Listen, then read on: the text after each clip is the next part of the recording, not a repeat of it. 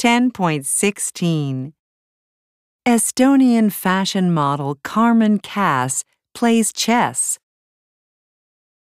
1. When did she start? She started when she was a young girl. 2.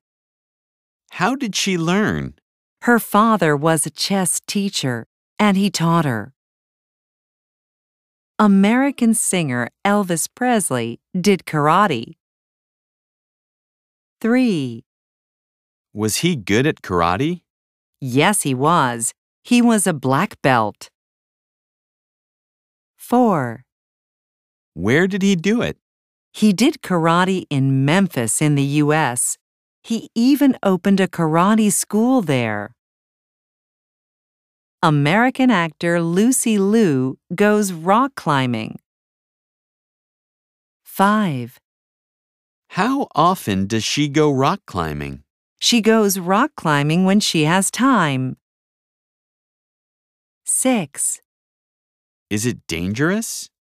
No, it's not dangerous, but Lucy is scared of heights.